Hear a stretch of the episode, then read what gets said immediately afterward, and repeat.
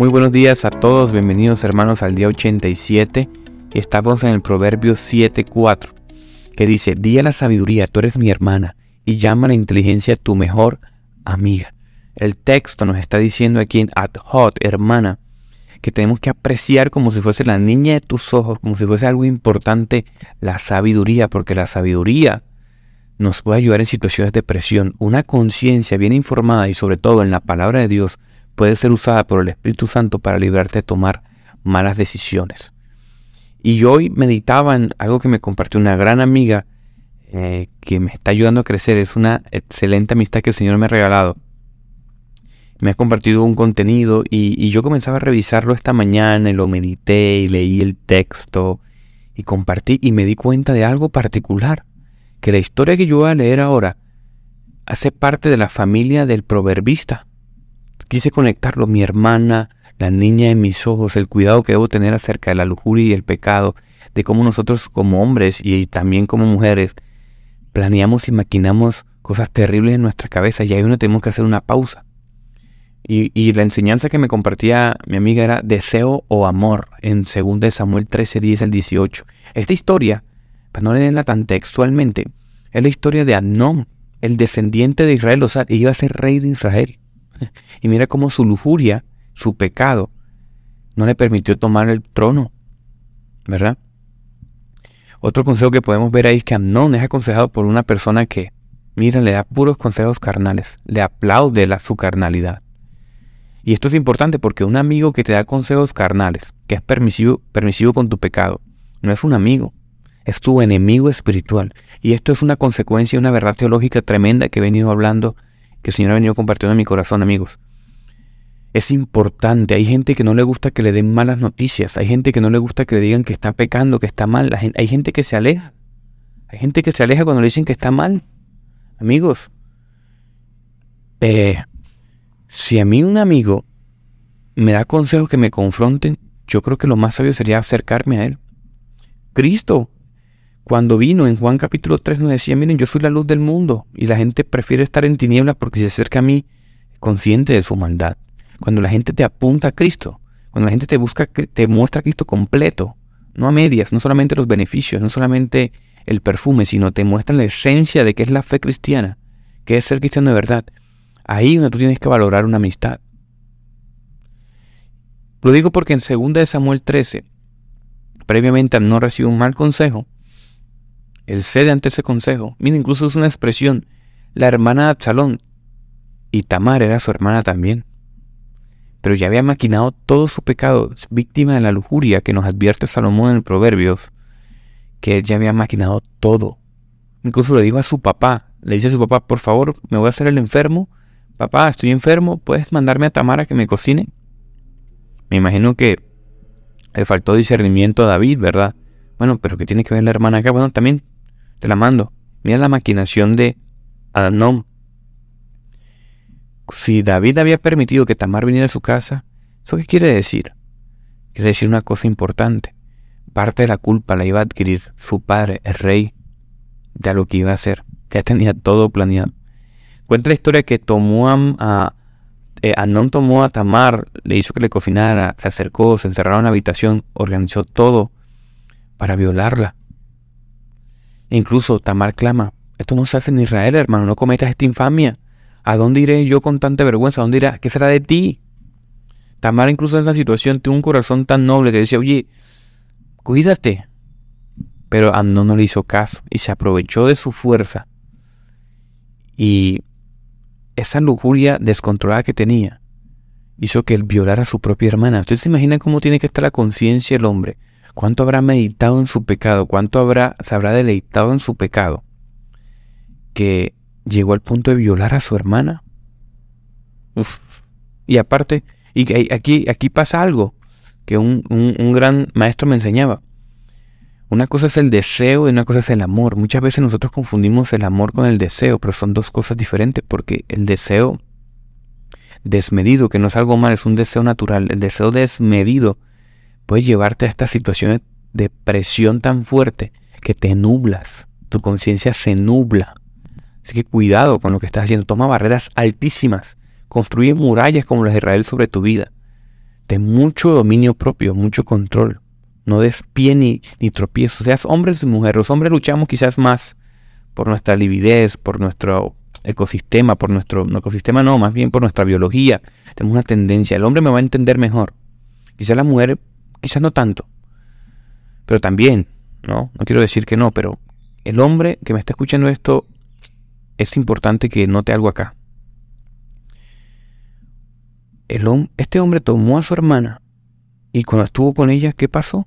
Hay una sensación biológica natural del hombre cuando está con una mujer que el, deseo es tomar espacio, descansar por el esfuerzo físico, uno, y dos, porque parece que hay inconscientemente también una especie de alejamiento. O sea, después del acto sexual, el hombre necesita reposo, descanso y eso necesita, necesita tomar aire, o sea, necesita tomar su espacio. La mujer no. Incluso yo he visto algunas discusiones eh, de parejas sobre esa situación y he visto charlas y eso, pero es un tema biológico natural. Pero aquí no fue un proceso biológico natural. El tipo dijo que así como sintió amor, después sintió odio, rechazo por su pecado. Y rechazó tanto a su hermana que la tiró a la calle y le cerró la puerta. Cuando incluso su hermana le decía, si me eches de aquí, tu maldad sería más terrible, por favor no me eches de aquí así. Y él no le importó, echó a su hermana, cogió a su criado y le dijo, sácala y cierra la puerta. Así actuamos ante el pecado. No asumimos las consecuencias. No pedimos perdón ante el Señor. Como estos eventos demuestran, Amnón no amaba a Tamar en absoluto. Amón la deseaba y él lo confundía con amor. Eso es lo que causa la lujuria, se disfraza de amor. Vemos también que la lujuria obsesiva es también un ejemplo de nuestra de los malos ejemplos. ¿A quién se parece Abnón aquí? A David, ¿se acuerda que una vez lo hablamos? David le mostró eso a sus hijos. Fue la consecuencia también del pecado, de la crianza, de la mala crianza. David tenía múltiples matrimonios. Tuvo un adulterio con Betsabé y mostraron esa misma dirección. Eso fue lo que aprendieron sus hijos. Y yo les voy a dar un consejo eh, amistoso, tanto a hombres para mujeres. Quiero que lo medite. Lo reflexionaba también un pensador comentarista bíblica Smith. Pero también quiero comentarlo un poco con mis palabras de mi experiencia, como les está hablando un hombre que ha cometido muchos errores, un error, un hombre que es consciente de su pecado, que es como tú, como yo, quiero que escuche este consejo, hombres y mujeres, jovencitas sobre todo, que pueden estar en esta posición como Tamar. Cuando un hombre se acerca a ti con mucha presión, muy probablemente sea para tener sexo, sea cristiano o no. Y se puede mostrar muy gentil, muy condescendiente, muy atento que te llama todo el tiempo, te escribe todo el tiempo, te abre la puerta, te lleva flores, te está presionando duramente para obtener lo que él quiere. Hermanos, cuidado. Bajen un poco la revolución. revisen, hermanos, si ustedes realmente tienen pasión o amor. Y mujeres, no cedan. Háganlos esperar hasta que se casen. Cristianas, yo sé que esto es obvio, pero es que es bueno que te lo recuerde háganlos esperar hasta que se casen. Si realmente te aman, te esperarán. Mira, te va a presionar, la conciencia te va a presionar, tu deseo también te va a presionar, pero no vayas a la cama hasta que no te ponga un anillo, hasta que no se comprometa contigo de manera completa, total, con su familia, con tu iglesia. Hasta ahí hazlo esperar, si no, no es de Dios. Si te conquista, y llega a lo que quiere fácilmente, él irá tras nueva conquista, porque esto hace parte de su pecado, de, su biología. Pero un hombre que de verdad ame, reprime, tiene dominio propio y espera. Así que ámense ustedes mismas como Dios las ame, como Dios las ama. Háganlo esperar, hombres. Luchen por ello. Dejen de estarle dando tanto like a tantas mujeres. Oren por una mujer. El Señor muy posiblemente te va a proveer y sé sabio. Ten dominio propio y control. Ese es un consejo importante de un hombre pecador como yo también. Ese es un consejo uniforme desde la palabra del Señor. Así que cuidado. Tamar merecía un mejor trato. Mujer, tú mereces un mejor trato. Hombres, ellas merecen un mejor trato. Ellas son hijas del Señor. Tamar mereció un mejor trato como familia. La palabra hermano que conlleva hoy, hoy todos somos hermanos. Mira, tu hijo es tu hermano, tu esposo es tu hermano.